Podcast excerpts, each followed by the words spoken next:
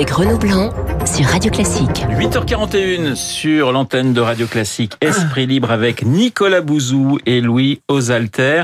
Euh, beaucoup de sujets à vous proposer. Je vous propose de partir pour euh, Mulhouse où on attend le discours du chef de l'État euh, dans quelques heures pour parler non pas de communautarisme mais de séparatisme. Est-ce que la nuance vous semble importante ce matin, Louis? Bah, Ça montre qu'Emmanuel Macron mène une réflexion sur les mots qu'il faut mettre sur ce phénomène. Ça montre aussi qu'il a mis du temps à mener cette réflexion. Et tout le problème sur ce sujet, c'est que Emmanuel Macron, qui avait un ADN très économique, c'est-à-dire que sa campagne de 2017, elle est très, était très axée sur les sujets de euh, libéralisation, flexibilisation, euh, appelez ça comme vous voulez, euh, du code du travail, du monde de l'entreprise, donc très axé économie. Et du coup, comme il n'a pas euh, anglais sa campagne sur des sujets régaliens et sur un sujet tel que le communautarisme, euh, il n'a pas vraiment mené une réflexion euh, sur ces sujets-là. Ou plus, plus exactement, il est resté très flou euh, dans cette réflexion, sachant qu'il devait à la fois brasser à gauche pour euh, attirer les électeurs socialistes déçus par François Hollande au premier tour et attirer des électeurs de droite au second tour. Donc il est resté dans une ambiguïté. En même temps, et c'est le grand problème du en même temps. C'est-à-dire que sur un sujet comme celui-là, euh, quand on quand on commence à mettre des mots forts comme séparatisme, on n'a plus le droit au en même temps quelque part. Et là, je trouve le président, et je, je crains que ce soit le cas jusqu'à la fin de son quinquennat, sera toujours coincé entre ce qu'il pense, ce qu'il veut faire, et sa majorité qui est restée sur cet ADN originel, euh, plutôt orienté au, au centre gauche, euh, et qui ne met pas des mots forts en réalité sur ce phénomène grave. Nicolas, c'est vrai qu'on a souvent dit que le chef de l'État avait une vision un peu anglo-saxonne euh, de, de, la société. Et plus, plus le temps passe, moins il l'aurait. Est-ce que vous êtes d'accord avec cette je analyse Je suis entièrement d'accord avec ça, mais je pense qu'il l'a de moins en moins pour des raisons euh, politiques en fait. Mais culturellement, c'est un libéral anglo-saxon. C'est-à-dire, il est libéral en effet du point de vue économique, comme le dit Louis. On l'a vu, donc les, les ordonnances Pénicaud, la baisse de la fiscalité du capital, la réforme du statut de la SNCF, etc. Donc tout ça, c'est parti euh, libéralisme économique, et c'est un libéralisme euh, politique à l'anglo-saxonne, c'est-à-dire quelqu'un qui, qui, qui, qui tolère les communautarismes. Par exemple, je ne vais évidemment pas parler pour lui, mais J'imagine assez bien que le voile à l'université, c'est quelque chose qui le dérange pas, c'est quelque chose qui le choque pas, c'est quelque chose qu'on voit hein, dans les universités britanniques ou les universités américaines. Vous voyez des, des, des jeunes filles euh, voilées, ça fait partie de la, de la culture libérale anglo-saxonne.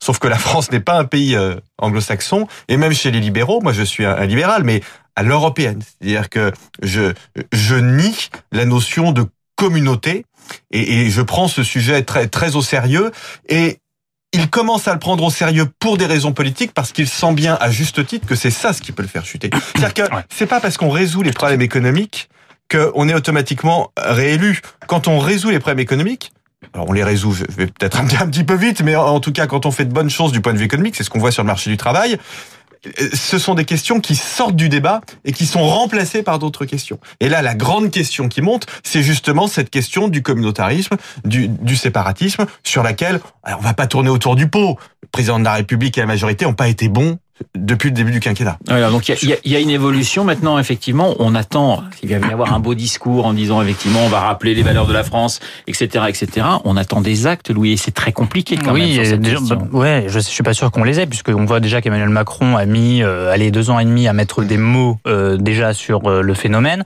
En fait, on sent dans sa maturation personnelle qu'il a il a il a presque découvert euh, ce phénomène-là à l'Élysée. Donc, euh, est-ce que c'est en lisant les notes des services de renseignement, en ayant des retours de terrain un peu plus concrets que le candidat à la présidentielle et ancien ministre de l'économie qu'il était, euh, sans doute. sauf qu'en fait, quand on a mis deux ans et demi des mots, hein, de à Gérard trouver les mots, a quitté, oui, il a dit je crains, je crains que nous vivions face à face, alors qu'aujourd'hui nous vivons déjà côte à mm. côte. Et ça, c'était l'un des avertissements forts qui venait de sa propre majorité. Gérard Collomb, c'est quand même un des premiers fidèles historiquement d'Emmanuel Macron. Donc, quand on a mis plus de deux ans et demi à trouver les mots, moi je suis pas sûr qu'on trouve les actes d'ici à la fin du quinquennat, d'autant que, je, je, le rappelle, ça compte quand même, la majorité d'Emmanuel Macron, les députés, certains de ses ministres, ne sont pas sur euh, une ligne, euh, j'allais dire, euh, ferme euh, à l'encontre des communautaristes. Et même certains épousent la vision anglo-saxonne dont parlait euh, Nicolas Bouzou, euh, sans l'assumer toujours, parce qu'en France, c'est compliqué culturellement d'assumer cette vision-là. Il y a quand même une grande majorité de Français qui, qui se retrouvent assez bien sur la vision républicaine de, de la société. Mais dans la majorité d'Emmanuel Macron, il y a un grand malentendu, il y a des grandes divergences sur ce sujet et je pense que c'est un thème qui doit être tranché à l'occasion d'une élection présidentielle, que seul un candidat à la présidentielle peut avoir une clarté sur ces sujets-là. Alors peut-être qu'Emmanuel Macron sera plus clair sur ce sujet quand il sera candidat à sa réélection, il l'est déjà en réalité euh, en 2022, mais d'ici là, ça fait deux ans, deux ans et demi de perdu. Mais si je vous entends bien, et ce que vous disiez tout à l'heure, euh, l'élection peut se jouer sur des questions aussi essentielles que... Mais, euh, mais Nicolas Bouzou l'a bien dit, regardez le chômage baisse par exemple. Bon, c'est un indicateur, ça veut pas dire que... C'est un indicateur macroéconomique, ça veut pas dire que la, la réalité est meilleure pour, pour tout le monde, pour le quotidien des gens, ça veut pas dire que les gens le, le ressentent dans leur vie quotidienne, ce n'est qu'un chiffre, mais ça veut dire que Macron aura un résultat économique à présenter. Mais Nicolas le disait bien, c'est pas parce que les résultats économiques sont bons euh, dans des indicateurs macro que euh, vous êtes réélu. Et ce que redoute l'équipe euh, d'Emmanuel Macron, ce dont parlent ses ministres, c'est d'un scénario à la Lionel Jospin, c'est-à-dire que vous vous négligez les sujets régaliens. C'était la sécurité en 2002, et au second tour, c'est Jean-Marie Le Pen qui passe par surprise parce que la gauche s'était pas préoccupée du tout de ce sujet-là, elle avait tenu pour quantité négligeable. Voilà, un... Nicolas. non, non, mais c'est une, une, porte ouverte à la droite. C'est-à-dire que la droite qu'on croyait complètement carbonisée, là, retrouve de l'espace politique. Parce que, pour le coup, autant elle n'est pas crédible sur les sujets économiques, parce que quand elle critiquait Emmanuel Macron,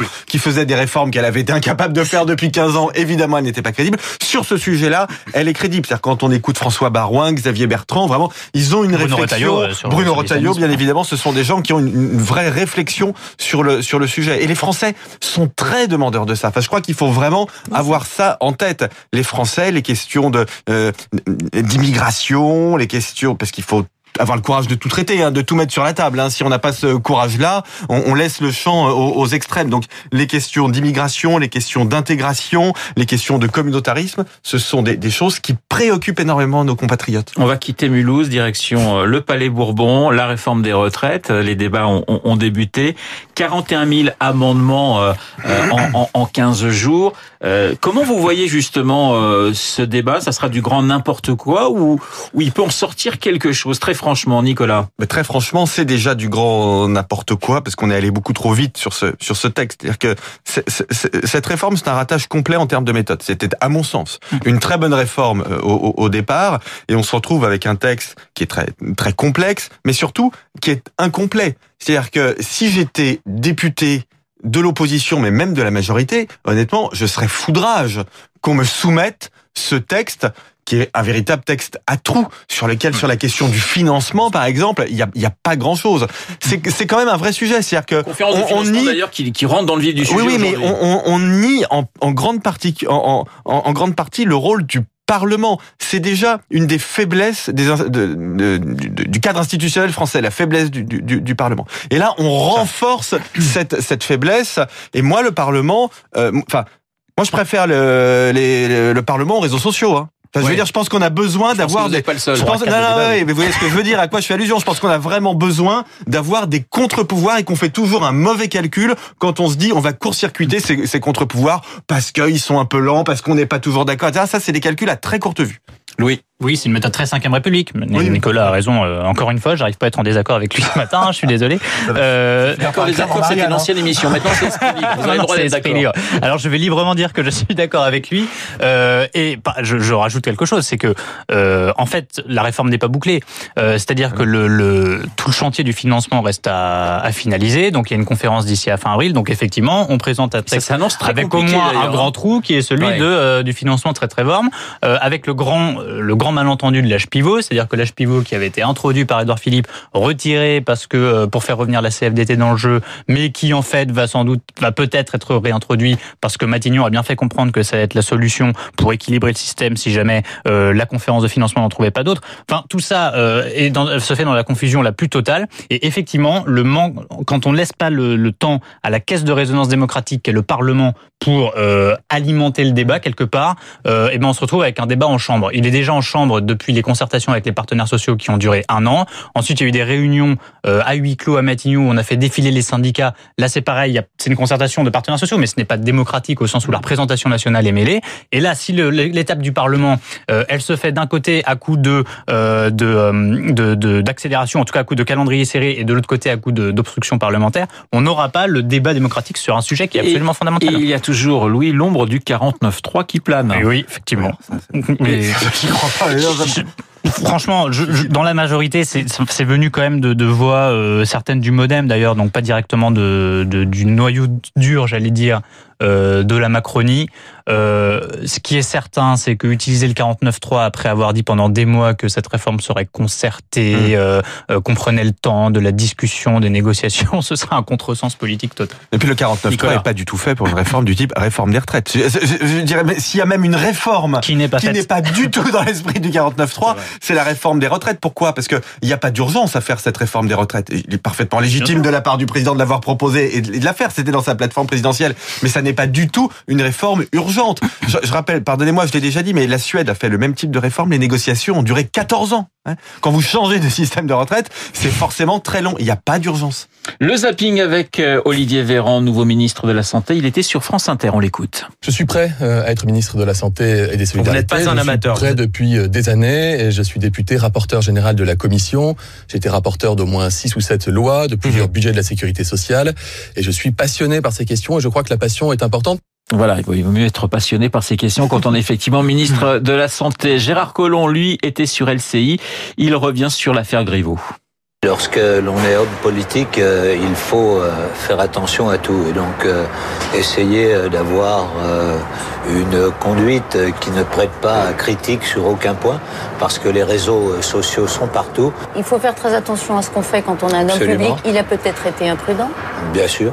Voilà, imprudent Benjamin Griveaux. Et puis Rachida Dati euh, sur RTL. Moi, je considère que Paris, c'est pas une punition. Et euh, moi, je regrette pour les Parisiens euh, que Agnès Buzyn euh, soit une candidate malgré elle. Vous savez, moi, quand j'ai fait le choix de Paris, j'ai fait choix, euh, un vrai choix de passion, un vrai choix d'envie. Voilà le combat à Paris entre Anne Hidalgo, Rachida Dati et euh, Agnès Buzyn. C'est vrai que l'opposition tape fort contre, sur, enfin, sur l'ancienne ministre de la Santé en disant finalement il y a presque abandon de poste. On a le coronavirus, on a la réforme des retraites, on a le problème de l'hôpital public et Agnès Buzyn finalement quitte le navire gouvernemental pour partir dans une aventure qui semble très compliquée et un mois de campagne, Louis. Oui, en plus Agnès Buzyn euh, expliquait un peu avant euh, d'être la remplaçante de, de Benjamin Griveaux que euh, en fait elle n'avait pas le temps d'être candidate, que le, le coronavirus euh, l'empêchait de prendre du temps pour aller faire de la politique et, et, rejoindre Benjamin Griveaux sur ses listes. Et là, en un week-end, on a ce retournement de, de situation. On a une Agnès Buzyn qui, pour le coup, euh, démissionne hein, pour être candidate à temps plein pendant que le Premier ministre Édouard Philippe n'est candidat que le week-end au Havre. Enfin, vous voyez, tout ça en fait crée la confusion il est évident que c'est l'intérêt politicien qui a été euh, euh, privilégié par Emmanuel Macron, qui veut absolument planter un drapeau sur cette ville de Paris. Après, ce qui est certain, c'est que ça rebat les cartes. Hein. Cette euh, candidature, c'est un vrai rebondissement de campagne. Euh, les gens euh, voient ça comme un, feuilleton finalement, euh, même si on n'est on n'est pas encore dans le temps dur et la dernière ligne droite de la campagne. Ça, ça, ça fait parler. Et puis Agnès Buzyn a un profil d'équilibre sur lequel misent beaucoup les dirigeants de la République en marche, qui a à la fois le profil un peu bourgeois, j'allais dire, qui plairait aux arrondissements de l'Ouest, en même temps euh, le, le, profil de médecin, de la fibre sociale qui euh, qui euh, pourrait toucher d'autres populations. Donc c'est une sorte de en même temps incarné en une en une candidate. Et dans les équipes de campagne, j'ai eu beaucoup de contacts avec avec eux hier. ils expliquent qu'en fait c'est presque une meilleure candidate que Benjamin Griveaux. Oui. à ce moment-là, ils sont pas en train de dire que c'est une bonne nouvelle ce qui lui est arrivé, mais que euh, c'est pas plus mal finalement vu comment c'était mal embarqué pour la Macronie à Paris. Nicolas, sur ce sur cette euh affaire Griveaux d'une manière générale qui, qui, est quand même assez terrible dans la oui. mesure où, où, où, où, voilà, je veux dire, la, la morale c'est une chose, mmh. la politique c'en est une autre. Voilà. Bah vous, oui, mais c'est très important la phrase que oui. vous venez de prononcer. La morale c'est une chose, la politique c'en est une autre, et la morale c'est une affaire et quand on individuelle. Non mais c'est très grave hein, cette Gérard affaire. Collomb qui dit il a été bah, il se trompe. il a été. C'est pas le sujet. Ouais. Pour vous c'est pas le sujet. Mais non, mais c'est pas du tout le sujet. Oui, il a été imprudent. Et, et, alors, vous n'êtes pas imprudent, vous, avec vos portables, les, les échanges de, de SMS Est-ce que tous les SMS qu'envoie Louis à ses amis sont forcément dans la droite ligne politique de ma... Non, mais j'en oui, sais rien. Mais, mais, mais, non, mais, non, écoutez, il faut, il faut arrêter avec ouais. ça. Donc, c'est absolument... Ça n'est pas le sujet. Le sujet, c'est que... Moi, je suis un libéral. Le droit à la vie privée, c'est quelque chose qui est très important. Ce droit à la vie privée, il a été violé. En plus, il bouleverse une élection. C'est quelque chose qui est gravissime, voilà, et qui doit être traité comme tel. Alors un, petit mot sur un sujet beaucoup moins important. Néanmoins, je suis entièrement d'accord avec ce qu'a dit Louis sur le fait qu'Agnès Buzyn quittait le gouvernement alors qu'elle avait beaucoup de, dossiers en cours. La chance du gouvernement, c'est quand même qu'avec Olivier Véran, qui est euh, quelqu'un qui est pas très connu du grand public, mais il connaît tous ces sujets par cœur. Voilà, c'est un excellent technicien et donc il y aura quand même une continuité dans la, la conduite de la politique de santé de, de notre pays parce que c'est vraiment quelqu'un qui est très qui est très sérieux et qui est très pointu. 17%, c'était l'intention de vote autour, les intentions de vote autour de, de, de Benjamin Griveaux. Est-ce que pour vous, c'est, c'est, c'est foutu pour la, la, la, République en marche à Paris, alors que les scores d'Emmanuel Macron étaient très importants, même les scores européennes étaient importants, il nous reste 10 secondes. Non mais oui, Macron, c'est 89% au second tour en 2017. Ouais. Pour vous dire que s'ils gagnent pas la ville, c'est quand même euh, qu'ils auront gâché euh, quelque chose. Euh, sur le papier, c'était largement jouable. C'est beaucoup plus compliqué dans la réalité. Merci beaucoup, Nicolas Bouzou, Louis Osalter, dans Esprit Libre sur Radio Classique. Il est 8h56 dans un instant. Eh bien, euh, le journal de 9h présenté par Lucille Bréau. À tout de suite.